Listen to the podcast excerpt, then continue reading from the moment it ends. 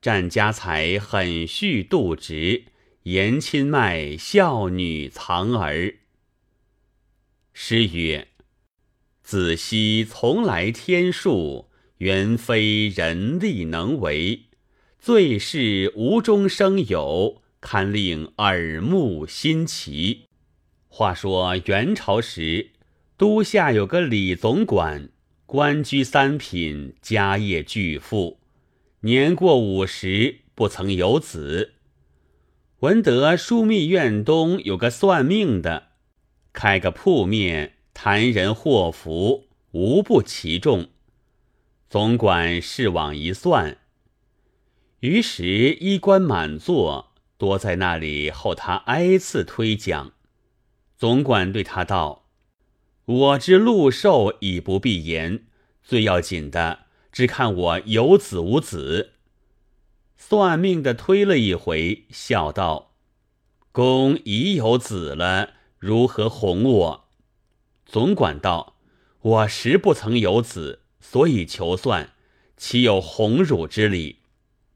算命的把手掐了一掐，道：“公年四十即已有子，今年五十六了，尚说无子，岂非哄我？”一个争道实不曾有，一个争道决已有过，地相争执。同坐的人多惊讶起来，道：“这怎么说？”算命的道：“在下不会差，待此公自去想。”只见总管沉吟了好一会儿，拍手道：“是了，是了。我年四十时，一臂有身，我已执事赴上都，到得归家，我妻已把来卖了。”今不知他去向。若说四十上该有子，除非这个缘故。算命的道：“我说不差，公命不孤，此子仍当归公。”总管把钱相谢了，作别而出。只见世间同在座上问命的一个千户，也姓李。邀总管入茶坊坐下，说道：“世间闻公与算命的所说之话，小子有一件疑心，敢问个明白。”总管道：“有何见教？”千户道：“小可是河南人，十五年前也不曾有子，因到都下买的一币，却已先有孕的，待得到家。”吾妻事也有孕，前后一两月间各生一男，今皆十五六岁了。世间听公所言，莫非是公的令嗣吗？总管就把婢子容貌、年齿之类两相质问，无一不合，因而两边各通了姓名、住址，大家说个容拜，各散去了。总管归来，对其说知其事。其当日汉度做了这事，而今见夫无嗣，也有些惭悔哀怜，巴不得是真。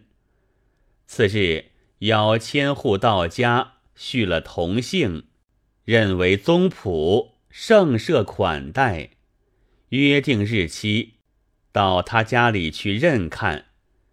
千户先归南阳，总管几驾前往，带了许多东西去馈送着千户，并他妻子仆妾多有礼物。坐定了，千户道：“小可归家问明此币，果是宅上出来的。”因命二子出拜，只见两个十五六的小官人一起走出来。一样打扮，气度也差不多。总管看了，不知哪一个是他儿子，请问千户，求说明白。千户笑道：“公自认看，何必我说？”总管仔细相了一回，天性感通，自然识认。前抱着一个道：“此无子也。”千户点头笑道：“果然不差。”于是父子相持而哭，旁观之人无不堕泪。千户设宴，与总管贺喜，大醉而散。次日，总管答喜，酒借设在千户厅上。酒间，千户对总管道：“小可既还宫令郎了，岂可使令郎母子分离？”并令其母奉公同还，何如？总管喜出望外，称谢不已，就携了母子同回都下。后来通缉成印，官也至三品，与千户家往来不绝。可见人有子无子，多是命里做定的。李总管自己已信道无儿了，岂知被算命的看出有子，到底得以团圆？可知是逃那命里不过。小子为何说此一段话？只因一个富翁也犯着无儿的病症，岂知也系有儿被人藏过，后来一旦时任，喜出非常。关着许多骨肉亲疏的棺木在里头，听小子从容的表白出来，正是越亲越热，不亲不热，复隔攀藤，总非枝叶。奠酒浇浆，终须骨血。如何杜甫忍将四绝？必是前非，非常冤业。话说妇人心性最是妒忌，情愿看丈夫无子绝后，说着买妾置婢，抵死也不肯的。就有个把被人劝化，勉强依从，到底心中只是有些嫌忌，不甘服的。就是生下了儿子，是亲丈夫一点骨血，又本等他做大娘。还倒是隔重肚皮隔重山，不肯便认作亲儿一般。更有一等狠毒的，偏要算计了，觉得方快活的。及至女儿嫁得个女婿，分明是个异性，无关宗之的，他偏要认作嫡亲，事件偏心为他，倒胜如丈夫亲子侄。岂知女生外相虽系无所生，到底是别家的人。至于女婿，当时就有二心，转的背便另搭架子了。自然亲一之，热一之。女婿不如侄儿，侄儿又不如儿子。纵是前妻晚后，偏生庶养，归根结果，嫡亲瓜葛。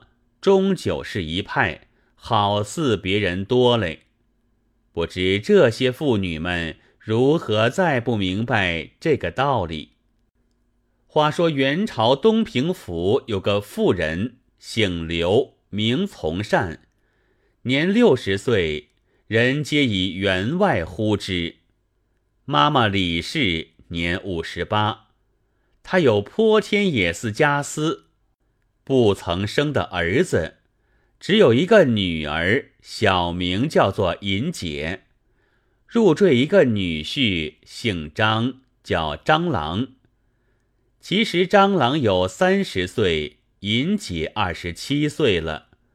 那个张郎即是贪小好利、刻薄之人，只因刘员外家父无子，他起心央媒。入社为婿，便道这家私酒后多是他的了，好不夸张得意。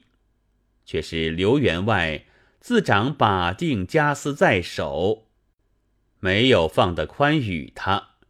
一且刘员外另有一个肚肠，一来他有个兄弟刘从道，同妻宁氏，王氏已过。遗下一个侄儿，小名叫做尹孙，年二十五岁，读书知士。只是自小父母双亡，家私荡败，靠着伯父度日。刘员外倒是自家骨肉，另眼去他。怎当的李氏妈妈一心只护着女儿女婿，又且念他母亲存日妯娌不和，到底结怨在他身上，见了疑似眼中之钉。亏得刘员外暗地保全，却是毕竟爱着妈妈女婿，不能十分周济他，心中常怀不忍。二来员外有个丫头叫做小梅，妈妈见她精细，叫她近身服侍，员外就收拾来做了偏房，已有了身孕，指望生出儿子来。有此两件心事，员外心中不肯轻易把家私与了女婿，怎当的蟑螂背赖，专一使心用父，班事造非，挑拨的丈母与尹孙舅子日逐吵闹，尹孙当不起鸡锅，刘员外也怕淘气，私下周济些钱钞。叫尹孙自寻个住处做营生去。尹孙是个读书之人，虽是寻得间破房子住下，不晓得别做生理，只靠伯父把的这些东西，且逐渐用去度日。眼见得一个是蟑螂赶去了，蟑螂心里怀着鬼胎，只怕小梅生下儿女来。若生个小姨，也还只分得一半；若生个小舅，这家私就一些没他份儿了。要与浑家尹姐商量，所算那小梅。那尹姐倒是个孝顺的人，但是女眷家见识，若把家私分与堂弟尹孙，她自倒是亲生女儿，有些气不甘分。若是父亲生下小兄弟来，他自是喜欢的。况见父亲十分指望，他也要安慰父亲的心。这个念头是真。晓得张郎不怀良心，母亲又不明道理，只护着女婿，恐怕不能够保全小梅生产，时常心下打算。恰好。张郎赶逐了尹孙出去，心里得意，在浑家面前露出那要算计小梅的意思来。尹姐想到，若两三人坐了一路算计他一人，有何难处？不争你们使嫉妒心肠，却不把我父亲的后代绝了，这怎使得？我若不在里头使些见识。保护这事，做了父亲的罪人，做了万代的骂名，却是丈夫见我不肯做一路，怕他们背地自作出来，不若将计就计，暗地周全罢了。你道怎生暗地用计？原来尹姐有个堂分姑娘，嫁在东庄，是与尹姐极相厚的。每事心腹相托，银姐要把小梅寄在他家里去分娩，只当是托孤于他。当下来与小梅商议道：“我家里自赶了尹孙官人出去，张郎心里要独占家私，一意你身怀有孕，他好生嫉妒，母亲又护着他。”一意你自己也要放精细些。小梅道：“姑娘肯如此说，足见看员外面上十分恩德。奈我独自一身，怎提防的许多？指望姑娘反百照顾则个。”尹姐道：“我怕不要周全，只是关着财力上事，连夫妻两个心肝不拖着五脏的，他早晚私下弄了些手脚，我如何知道？小梅垂泪道：“这等却怎么好？不如与员外说个明白，看他怎么做主。”银姐道：“员外老年之人，他也周避的你有数，况且说破了。”落得大家面上不好看，越结下冤家了，你怎当得起？我倒有一计在此，须与姨娘熟商量。小梅道：“姑娘有何高见？”银姐道：“东庄里姑娘与我最后，我要把你记在她庄上，在她那里分娩，托她一应照顾，生了儿女。”就托她抚养着，衣食盘费之类多在我身上。这边哄着母亲与丈夫，说姨姨不像意走了，他们巴不得你去的，自然不寻究。且等他把这一点要摆布你的肚肠放宽了，后来看个机会，等我母亲有些转头，你所养儿女已长大了。然后对员外一一说明，娶你归来，那时许奈何你不得了。除非如此，可保实权。小梅道：“足见姑娘厚情，杀身难报。”银姐道：“我也只为不忍见员外无后，恐怕你遭了别人毒手，没奈何，背了母亲与丈夫。”私下和你计较，你日后生了儿子，有了好处，须记得今日。小梅道：“姑娘大恩，经板印在心上，怎敢有忘？”两下商议停当，看着机会还未及行。员外一日要到庄上收割，因为小梅有身孕。恐怕女婿生嫉妒，女儿有外心，索性把家私都托女儿女婿管了。又怕妈妈难为小梅，请将妈妈过来，对她说道：“妈妈，你晓得借瓮酿酒吗？”妈妈道：“怎的说？”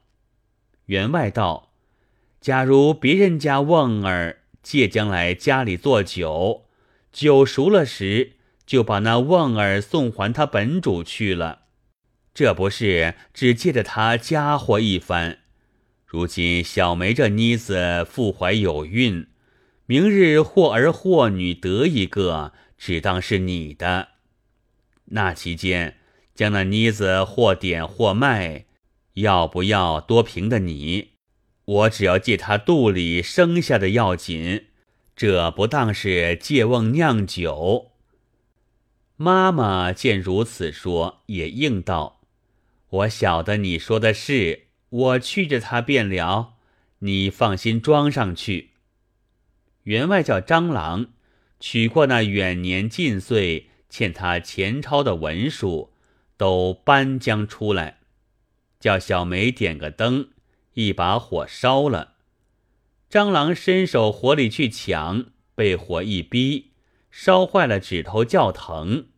员外笑道：“钱这般好使。”妈妈道：“借与人家钱钞，多是幼年到今积攒下的家私，如何把这文书烧掉了？”员外道：“我没有这几贯业钱，安知不已有了儿子？”就是今日有的些些根芽，若没有这几贯业钱，我也不消担的这许多干系，别人也不来算计我了。我想财是什么好东西，苦苦盘算别人的作甚，不如积些阴德，烧掉了些，家里需用不了，或者天可怜见，不觉我后。得个小厮儿也不见得。说罢，自往庄上去了。